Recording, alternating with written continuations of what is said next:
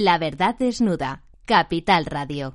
Estamos, eh, tenemos, por supuesto, nuestro invitado de hoy, justamente en la previsión de lo que era obvio, que íbamos a tener presidente del gobierno y probablemente gobierno en, breves días, y que el programa de gobierno, sobre todo, is the economics stupid, es decir, en la parte económica sigue siendo la más sustantiva y para eso teníamos, tenemos hoy sentado en nuestra mesa redonda de los caballeros a don Manuel Lagares. Don Manuel, muchísimas gracias por estar con nosotros en esta noche. Gracias a ustedes por invitarme. por supuesto, y por supuesto, como solemos hacer con nuestros invitados, eh, sobre todo cuando es alguien de la edad y el prestigio de don Manuel, eh, le dejamos a nuestro maestro, don Ramón, a que le haga la presentación pertinente y que con el que vamos a comentar, por supuesto, ese programa económico o supuestamente programa y supuestamente económico que tiene el, el bipartito, el bipartito oh, PSOE Unidas Podemos. Bueno, pues va a ser muy breve porque realmente ya nuestros oyentes conocen a don Manuel Lagares, es la segunda vez que viene y además es muy conocido. Tiene una producción de artículos de prensa excelente en el diario El Mundo, yo no me pierdo ninguno y los recorto son de los pocos artículos que recorto. Y luego, claro, la presentación de hoy, eh, ¿qué es lo que podríamos discutir? Aquí ha habido un programa de la coalición progresista que se llama Un nuevo acuerdo para España. No tiene ningún parecido con los pactos de la Moncloa en los que participó el profesor Lagares y un servidor, participamos activamente. Él más que nada en la preparación del documento Fuentes, que fue el libro base del debate, y luego nosotros en el desarrollo en aquella reunión en la Moncloa y el mes siguiente de... Perdone usted, don Ramón, ya que me ha enmendado la plana, le tengo que decir No, yo no le enmiendo a usted la plana que Si que si algo, que si algo no van a hacer los señores de este gobierno de coalición va a ser eh, pactos de la Moncloa ni nada que tenga que ver con el régimen del 78, ya, del que ustedes, ustedes en plural, formaron parte y parte sustantiva en esa creación de una concordia nacional que los españoles abrazaron con entusiasmo. Exactamente, se lo agradecemos que lo haya dicho tan eh, brillantemente. Y, pero no se crea, yo le mandé un artículo que publiqué en La Razón sobre los pactos de la Moncloa, activarlos hoy, que qué sería eso. Se lo mandé a Iván Redondo, el asesor principal de, del ya presidente del gobierno y me contestó muy muy digamos ecuánimemente pues no Iván es una persona inteligente, y, educada y yo creo que, que los van a tener que hacer a lo mejor los van a tener que hacer. Lo que piensa don Iván Redondo y el presidente del gobierno no tienen por qué ser las mismas cosas ¿eh? veo solamente una cosa y ya le pasamos la palabra a don Manuel Lagares. Hay 11, 11 principios vamos uno por uno por favor. eh, consolidar el crecimiento y la creación de empleo de calidad. Bueno, pues segundo, derechos sociales, regeneración. Don Ramón, si le parece bien, vamos a discutir uno por uno, brevemente. Pues, pues, me parece bien, es un método bueno. Eh, vamos consolidar el crecimiento y la creación de empleo de calidad no proponen objetivos. Claro, no hay nadie que no esté de acuerdo con eso. Cuantitativos. Yo estoy de acuerdo. ¿Usted, don Lorenzo? No hablan para nada de la desaceleración. No cifran para nada el papel de quien promueve eso. No aparece la palabra empresario. Dice quién, quién va a garantizar ese crecimiento. Eso es. ¿Cómo tenemos el crecimiento, don Manuel? Bueno, vamos a ver. Eh, como usted bien sabe, don Ramón, a finales de, del verano, pues prácticamente se empezó a decir que el crecimiento de la producción española iba a estar en el entorno del 1,9 bueno, 1,8, 1,92% en el año actual, perdón, en el año anterior, 1900, 2019, pues me parece que era una cifra eh, que, que, chocaba con las tasas de crecimiento que se habían tenido anteriormente. Pero el tema no está ahí, el tema está qué pretende hacer este gobierno para conseguir tasas de crecimiento como las que propone que tampoco propone ninguna. Dice simplemente que va a aumentar el crecimiento y el empleo. que vamos a ser más felices. Vamos a ver, eh, yo lo que he podido ver como persona bien metida en los temas de la hacienda pública, pues es que eh, las propuestas de gasto que hacen son muy parecidas a algunas de las propuestas que recientemente se han hecho en otros países. Vamos a olvidarnos del déficit público, se dice por parte de algunos economistas de otros países, vamos a olvidarnos del déficit público y seguidamente vamos a gastar sin tasa ni tino para que tengamos finalmente un mayor crecimiento de la demanda global y consecuentemente de eso un mayor crecimiento de producción. Pero el déficit está acotado. Ya, ya, ya. Es que la historia que, que algunos economistas han sacado, se han sacado del bolsillo es que el déficit ya no parece que vaya a importar. Bueno, a mí me parece que es una monstruosidad de calibre superior. Bueno, está prohibido, ¿no, don Ramón? Hombre, el déficit fijado por la comunidad, por la Unión Europea, es el 2 Estamos en el 2,5, como dice el, Banco de España. Mm, un poquito quizás más, pero ya veremos. Y además, constitucionalmente no se puede sostener ese déficit en el tiempo, ¿no? es una modificación que se hizo. El, problema está en que en lo que se está diciendo por parte de algunos economistas en otros países. Y parece que como esa música suena bien a, a los partidos que forman el gobierno y parece que la han aceptado por lo menos en el programa ese inicial tan largo que nos han, eh, que nos han transmitido. ¿no? Bueno, eh, primero, eh, los organismos internacionales no están por esa tarea. Tanto el Fondo Monetario Internacional como el Banco Central Europeo, como la OCDE, como la propia Comisión Europea han dicho que, que no, que el déficit no puede aumentar. Es más, admiten que pueda aumentar el déficit en determinados países y ponen tres condiciones. Primera condición, países que tengan escaso déficit público en estos momentos. ¿Por qué? Porque un pequeño aumento podría ayudar al crecimiento de la economía sin afectar. no si estás en el límite como nosotros. Eso es, eso es. Nosotros estamos por encima del dos y medio casi seguro este año 2019 y ya veremos el 2020 lo que sale. Segunda, segundo criterio. Primero, países que no tengan un endeudamiento excesivo porque si tienen un endeudamiento excesivo, es evidente que un mayor déficit conducirá a un mayor endeudamiento y la carga del endeudamiento será ya extraordinariamente peligrosa para esos El servicio del pago de la deuda será hasta y tenemos en el 100% de deuda, ¿no? Claro, ¿no? Fíjese que con el 100% de deuda, si el Producto Interior Bruto en términos monetarios crece un 4 o un 5% y los intereses se ponen por encima del 7, resulta que los intereses se comen el crecimiento del Producto Interior Bruto. Enterito. ¿eh? Entonces, eso es una situación extraordinariamente peligrosa. Tercera condición que ponen, que esos países tengan superávit primario en sus cuentas. Es decir, que sus cuentas estén equilibradas antes de empezar a pagar los intereses y el coste de la deuda. Bueno, ninguna de esas tres condiciones se cumplen en España, lo cual significa que si en España se sigue lo que dice ese eh, atisbo de programa, estaríamos en una situación realmente muy preocupante. Bueno, yo les advierto que este punto ha estado muy bien tratado y que deberíamos seguir porque hay muchos. Déjanos que comente don Lorenzo lo que quería decir. El siguiente es muy importante, lo veremos también. No, eh, muy, muy brevemente, eh, profesor profesor Lagares. Eh, eh, simplemente, eh, un poco porque esto se basa un poco en, esa teoría monetaria moderna en la cual, bueno, pues de alguna forma se puede, se puede incrementar el déficit, lo que se puede es, monetizar directamente este déficit y que no hay ningún problema. Yo, sinceramente, yo como economista, pues tengo mis dudas. tengo mis dudas porque cuando se ve, es decir, si algo está pasando en Europa es una japonicización de la, de la economía y bueno, pues Japón es un país. Una que, inflación. Que. Mm, no, bueno, no, porque no tiene inflación. Es decir, es que la inflación probablemente ni esté ni, se, ni se le espere. es decir, la inflación arranca a nivel global, pues básicamente a, partir de, del movimiento de Friedman o de la, eh, del movimiento en Estados Unidos provocado un poco por las teorías de Friedman, en la cual se abandona el patrón oro, etcétera, pero inflaciones, cuando tiras para atrás, pues, pues, pues, pues salvo momentos mm, eh, concretos, no, no había grandes niveles de inflación, ¿no? Eh, pero bueno, eh, esto implicaría un país como Japón, que tiene una deuda pública del 230 y tantos por ciento. Pero todo colocado en sus bancos, sus propios bancos. Bueno, bien, eso, eso es, es, un poco la estructuración de la deuda. No en el exterior. Sí, sí, sí. Eso, eso... deuda en una parte sustancial Don Manuel, el micrófono.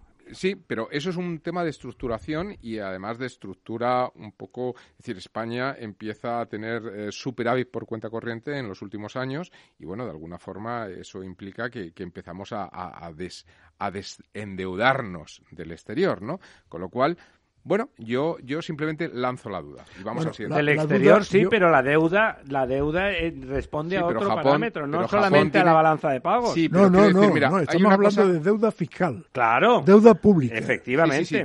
Déficit. Pero, a ver, yo, yo, yo tengo una máxima, yo tengo una máxima, y corríjanme, por favor, y es que la deuda pública nunca se paga. Nunca se paga. Nunca se paga porque al final lo que hace son los intereses sí.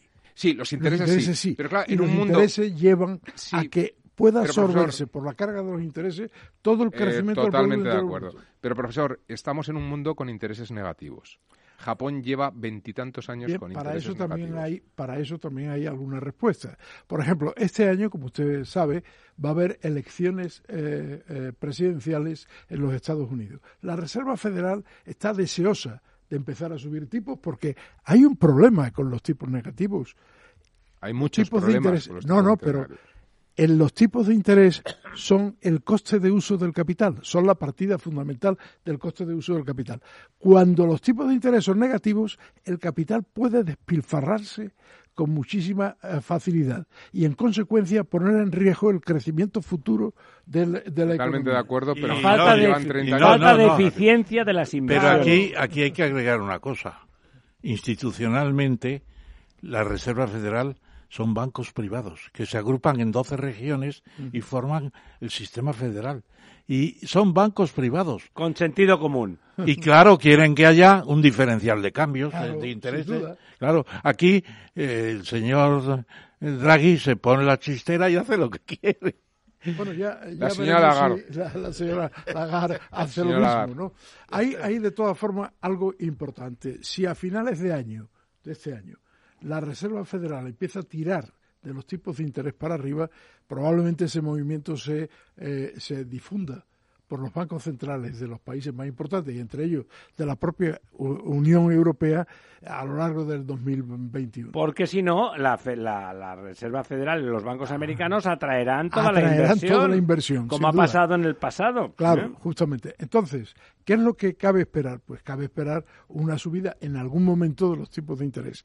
Y en ese momento de subida de los tipos de interés, España se encuentra, digamos, desprotegida, desnuda déficit público elevado, deuda pública elevadísima y déficit primario en las cuentas públicas. Bueno, pero esta gente... Entonces, esos tres factores a mí me parece que son fundamentales. Esta gente, esta gente lo que busca es monetizar directamente la deuda. Sí, sí. Con lo cual es evitar el mercado. El método, el método lo ha previsto el director del programa. Don Ramón, le estaba dejando, yo era consciente, pero el, primer, el primer elemento del programa es fundamental. Fundamental. Desarrollo del crecimiento. lo demás, lo demás son adornos. Pues ¿eh, sí, claro, claro que son adornos, porque si no hay crecimiento. Lo demás nada. Eh, todo se vuelve moína, que se dice. Cuando no hay qué, no hay harina, todo se vuelve moína. Eso está muy bien dicho. Segundo punto. Sigamos derechos sociales. Yo aquí planteo que hay varias cosas que empiezan a chocar y dices... Don Ramón, déjeme el último apunte. Sin, sin, sin crecimiento económico,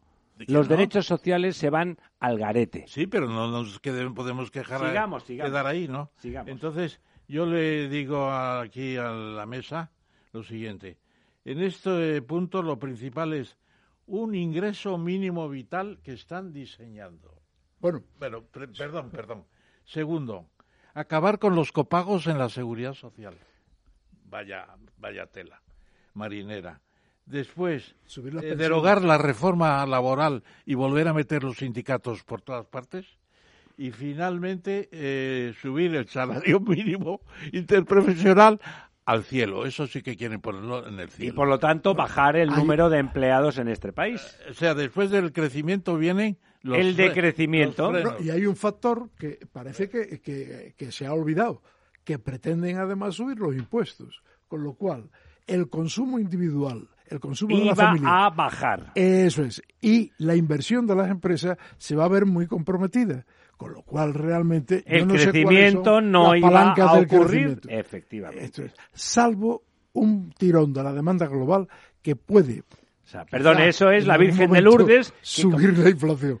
Vamos a ver, hay una cosa que se está manejando con mucha, digamos, con mucha liberalidad. liberalidad ¿eh? Alegría también. Que es, que es la teoría monetaria moderna. Todo el trasfondo de la teoría monetaria moderna es que no se está cumpliendo en estos momentos la vieja teoría cuantitativa del dinero. La teoría de Aspilcueta, nuestros clásicos de la escuela de Salamanca. Eso es. La escuela de Salamanca. La escuela de Salamanca. Bueno, pues, ¿por qué no se está cumpliendo? Pues yo creo que hay factores que lo explican muy claramente. En primer término, hemos pasado del mercado de la calle mayor al mercado de la ciudad, del mercado de la ciudad al mercado de la región, de la nación y finalmente al mercado global. Con un mercado global, si tú subes los precios, te aparecerá siempre alguien que fabricará lo tuyo a precio más bajo en Ceilán o donde sea. Y con un sistema de comunicaciones y de entregas como el que eh, está funcionando, eso es difícil. Segundo, la de evitar, quiere decir que es difícil de evitar. Difícil de evitar, claro. Lo segundo, la tecnología está reduciendo sustancialmente los costes de los productos. Y en una reducción continuada de los costes de producción es muy difícil montar un sistema para incrementar los precios. Yo creo que si se maneja estas dos variables se explica una parte sustancial de por qué no han crecido los precios y no ha habido inflación en estos momentos. Bueno, yo eh, sí que estoy de acuerdo un poco en esos dos. Yo, añadiría alguno más de por qué no solo no han crecido, sino no van a crecer los precios. Es decir, yo creo que, hay un factor... Usted está tradicionalmente de acuerdo con lo que acaba de decir el profesor Lagares, ¿no? ¿no? No, no, y estoy totalmente de acuerdo con los dos puntos que ha establecido. Lo que pasa es que creo que hay más factores, digamos. Seguramente hay más. Eh, uno muy importante es la desintermediación. Es decir, la tecnología lo que permite es que una persona, a través de, una aplicación de, de su teléfono móvil, puede efectivamente acudir a otros mercados. Es decir, se produce una desintermediación. En, otras palabras, un fabricante de zapatos de Elche que mm, fabrica y vende un producto, un zapato de caballero a 35 euros, lo cual supone que en el precio, en, e, el corte inglés, se pone ese zapato a 95 porque hay que pagar el corte inglés, tal, las personas, etcétera. Él abre una página web y vende su mismo zapato y por respetar a su cliente del corte inglés eh, lo vende a 95 euros también para que nadie compita. Pero ese es todo el margen que tiene el fabricante. Es decir, ese zapato podría llegar a valer 35 euros y el fabricante seguiría ganando. Se produce la desintermediación. Por lo tanto, la presión de precios alcista es una presión bajista. Es decir, es el intermediario tradicional, el mercado, el, comerciante, el que tiene que tratar de obligar al fabricante a que no baje precios, porque el fabricante tiene un margen brutal de bajada de precios. Pero si quitamos, si quitamos la subida de precios, ¿qué queda detrás de la teoría monetaria moderna?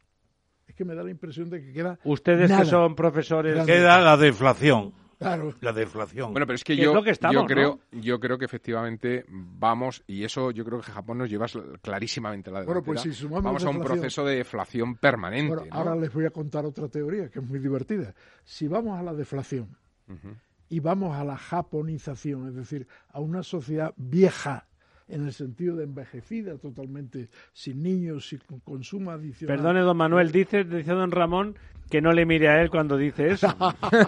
Ni me mire yo tampoco, seguramente. Bueno, pues realmente, si vamos a eso, entonces lo que aparece de golpe es la teoría del estancamiento secular de Alvin Hansen es también otra teoría, bueno, de las muchas. Pero ya estaba en Ricardo, incluso en Adam Smith. Bueno, por supuesto, pero él la puso. Permítanme, señores economistas, ustedes tres, que yo haga representante del ciudadano normal. A mí, cuando tanto don Manuel, en una vertiente complementada después por don Lorenzo y con la quiescencia en las cejas de don Ramón, lo que se me dice es de que de forma natural, como proceso económico lógico y, casi necesario se va a producir una contención de precios naturales que la tendencia del aparato productivo y del aparato económico y del desarrollo social económico general global no puede haber otra cosa que una bajada de precio real de los productos a disposición de los ciudadanos, ¿dónde está el problema? Los ciudadanos, un ciudadano que oye eso piensa que por lo tanto vamos hacia el fin de la utopía que decíamos. nadie ha dicho que eso sea un problema. Lo que digo es que ese fenómeno, ese fenómeno es el único al que se agarra la moderna teoría monetaria. Le digo, eso no es el final de la utopía. no estamos en el momento en que los bienes van a estar a, disposición de la gente. Yo he querido hacer un poco eh, de abogado del diablo, ¿vale? Es decir, hay elementos. Usted siempre Sí, bueno, tengo el espíritu de la, Con los rojos, porque va de rojo el diablo, ¿no? Pero hay, hay elementos que, evidentemente, decir, la inflación, una inflación, digamos, contenida, una inflación ligera, no sé, manejable, un 3, un sí, una cosa lógica, una cosa tal, es muy sana y muy positiva. Y unos Perdone, ¿Están ustedes dos de acuerdo? Eh, no he cogido esto. Que, la, una, inflación moderada del 3%, pongamos, es sana. Es lo que quiere todo el mundo. Yo, yo iría, yo iría más que al 3, al 2%, que es el bueno, objetivo de la Unión Europea. Sí, es pero, sano. pero fíjate, eso... El tacto de estabilidad y eso, crecimiento. Eso llevaría a intervenir. Y unos tipos de interés ligeros también, estamos hablando pues del 4, una cosa así, eh, pues también son muy positivos. Unas hipotecas Claro, porque los tipos de interés negativos tienen un problema muy serio. Y es que, como ha dicho antes de otra manera, permíteme reinterpretar lo que ha dicho el profesor Lagares, lleva a tomar riesgos por encima de los riesgos reales del claro, mercado. porque no vale nada el dinero. Claro, efectivamente. Si tu nivel de apalancamiento es gratis, tú puedes asumir riesgos sí, hasta el infinito. De, otra manera, cuando a mí el coste del dinero me cuesta un 10%, por poner un ejemplo, yo para invertir una rentabilidad me tengo que dar una rentabilidad por encima del 10%. Sin embargo, si el coste del dinero es un cero, yo invierto en cualquier cosa. Me da igual, voy a apalancar. Por favor, don Ramón. Me permiten los colegas que sintetice lo que pasa en este, en este segundo punto. Que si los precios efectivamente se han moderado, si los tipos de interés se han más que moderado, si resulta que la productividad en los sectores punta competitivos internacionales sigue aumentando, etcétera, estamos en una fase de deflación y de japonización. Bien. Entonces, pero positiva, si me Fase, ¿qué pasa? Si consume puede, ser ¿Qué pasa si elevamos los costes y los gastos? Si metemos un ingreso mínimo vital que la gente que tiene pocas ganas de trabajar, que es mucha, dejan de trabajar si quitamos los copagos eh, y, y realmente hay que pagar toda la seguridad social, etcétera, etcétera, si quitamos la cooperación público-privada, la CPP, que es fundamental, porque ya lo han dicho textualmente, que quieren hacer la gestión directa de la sanidad y de la educación y eso encarece todo a largo plazo también los costes. No, perdone. y perdemos competitividad, dinamismo y crecimiento. No, no, un ciudadano normal, bien informado y que sabe sumar y restar como servidor, se lo dice, es insostenible el sistema. Eh, este señor que tenemos a nuestra derecha que es más o menos igual de calvo que ustedes, don Lorenzo, vive... Un poquito más, quizá. yo tengo más pelo, ¿eh? yo, también tengo más pelo. Blanco, pero tengo pelo. Don Lorenzo vive, está radicado, está... A medio camino. Censado, está censado, sí, censado está usted en Dublín. La sanidad en el Reino Unido, en las islas británicas, incluyendo a Irlanda, mal que les pese a los irlandeses, siguen siendo, tienen un trasfondo británico. La sanidad en esas islas, al lado de la española, es una broma es una broma. No entraremos en detalle, pero atendiendo simplemente a los problemas que este señor ha tenido normales con sus hijas, que se parten la cabeza porque se dan con una pared porque van corriendo, se rompen un brazo, tienen una gripe, esas cosas, o su señora esposa le pasa algo en un ojo, como el orzuelo que tiene nuestro maestro Tamames hoy, hoy aquí. solamente se puede quitar. Resulta que tenemos una sanidad extraordinaria, cuya sostenibilidad no es nada fácil. Justamente y justamente lo contrario de lo que piensan los apocalípticos que dicen que nos vamos a quedar sin sanidad, lo que decía el profesor Tamames, la colaboración público-privada es fundamental para sostener esa extraordinaria sanidad, pública que tenemos, la sostenibilidad de la sanidad. Y no solo la sanidad, los servicios públicos en general. pero, la sanidad quizás sea paradigmática. pero es que eh, lo que está en este programa, eh, si se desarrollara a tope, la sanidad bucofacial, que está a medias en la seguridad social, la psiquiatría, que prácticamente no está, las, eh, la educación infantil de cero a tres años, que todavía quedan millones de niños, y luego la transformación de sexos, que también se va a financiar públicamente. Bueno, eso, eso, es, eso es populismo informativo. El ¿eh? déficit de la seguridad social, mejor dicho, de la sanidad pública, puede llegar a límites increíbles. No es déficit, es más gasto público. Porque no, no es déficit, es simplemente que vale mucho dinero. De todas formas, eh, Ramón, yo que... Está en el déficit global, pero no Yo que, que me he leído el programa, como economista me he sentido con la obligación de, de, leerlo, eh, hay mucho, hay mucho, hay mucho, eh, bueno, pues como decía... Proclama, ¿no? Sí, hay mucho que, dice... Claro, es un programa electoral. Sí, bueno, bien, pero quiero decir, no, no, es, no es electoral, es, un programa de gobierno. es un programa de, gobierno donde, por ejemplo, cuando dicen, don Ramón, una de las cosas que yo hice cuando lo leí es, es, que dicen, subiremos el salario mínimo interprofesional hasta el 60%, porque además viene por directrices europeas, ¿Ah, hasta el 60%, no, no dice que lo subiremos a 1.200, a 1.500 o a 2.000. No, pero me parece mejor que diga Hasta eso, el, 60% ¿eh? del salario medio. Entonces, claro, yo lo primero que hice cuando leí eso, además inmediato, porque es de estas cosas de la desintermediación, enseguida tiras del móvil y dices, ¿cuánto es el salario medio en España, ¿no? 1.600, ¿no? 1.600 poco. Con lo cual estamos hablando de un salario mínimo que estaría en 900 y pico. Es decir, que... Ya estamos. Ya, eh, queda muy poquito. Es decir, que la subida es relativamente... Pero electoralmente o, políticamente queda muy bien, ¿no? Luego la realidad pues es la que es, ¿no? es que... De todas formas, eh, el efecto de subir el salario mínimo... Yo lo defiendo, ¿eh? parece, parece que se está reflejando de alguna forma en las cifras que nos están transmitiendo de empleo o desempleo. ¿Qué cree? Comente usted ese aspecto que con Ramón tenemos una discusión positiva. y, con el Banco de España también la tienes. No, no, yo, yo defiendo la subida de salario. Vamos a dejar que don Manuel nos diga como elemento externo su opinión. Desde un punto de vista redistributivo, un salario mínimo puede ser un instrumento importante. Esto viene de los años 40 ¿eh? en el Reino Unido. No lo hemos inventado ahora. No, claro que no. Las propuestas de eh, Lady eh, Williams Rice Williams, iban por ese camino, la renta mínima, el salario, no sé qué, bien. No es mala cosa subir el salario mínimo. El problema está en cuándo se sube el salario mínimo. Y en las circunstancias de España, con un desempleo enorme, enorme, que nos hace el segundo país de Europa en desempleo, pues entonces a mí me parece que subir el salario mínimo puede no es inteligente. No, no, es oportuno en este momento. si usted me lo permite profesor Lagares comentar dos cosas. Yo yo yo defiendo por un criterio por el mismo... que la forma en que en que lo ha contrarrestado el profesor Lagares me parece de un racionalismo ingenieril ¿eh? absolutamente absolutamente. Lo que pasa es que a mí me gustaría reflexionar en, respecto al tema del salario mínimo en dos puntos. Primero, es un poco como lo de los tipos de interés. De un tipo de interés mmm, ligeramente, digamos, eh, con cierto valor, un 4, un 5%, es positivo porque, por una cuestión de eficiencia. Porque si no hay un coste de oportunidad del dinero, las inversiones no son eficientes. Solo, claro, solo cuando hay un tipo de interés. Cuanto más alto es el tipo de interés, la inversión del capital va a lo más eficiente, a lo que da más rentabilidad, porque tiene siempre como alternativa la inversión en, la renta fija.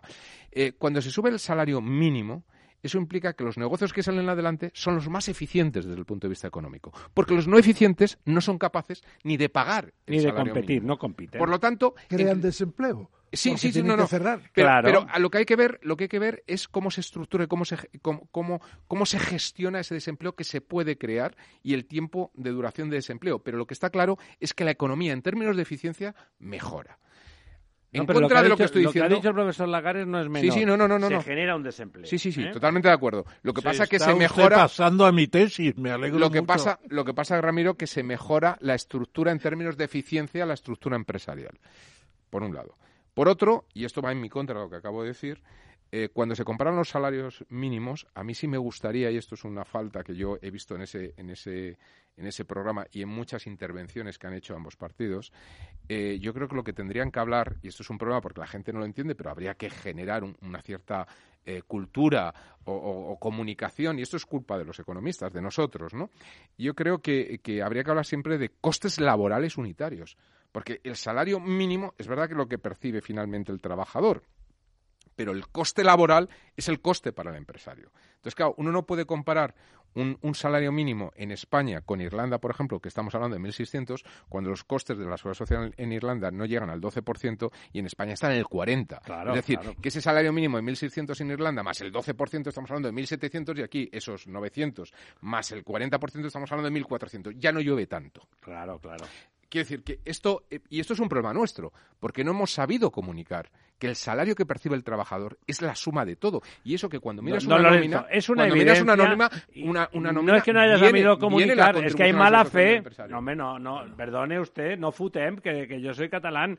Perdona, ¿cómo que, que si una cosa me cuesta A más el 40% de A, resulta que no sumo el 40% porque pongo cara de póker. Dicho esto, yo como, como economista cuantitativo que soy y profesor de econometría, yo busco siempre la eficiencia. Y por tanto, la subida del salario mínimo implica mayor eficiencia en la estructura empresarial del país, al margen del coste. Don Ramón. Me permiten que vuelva al programa. Volvamos. Porque es evidente que este debate del punto 2 eh, la posible... Pero hoy me está gustando mucho. Vamos a invitar al profesor Lagares a lo mejor la semana que viene a rematar el programa que hoy no vamos a acabar. La verdad desnuda con Ramiro Aurín.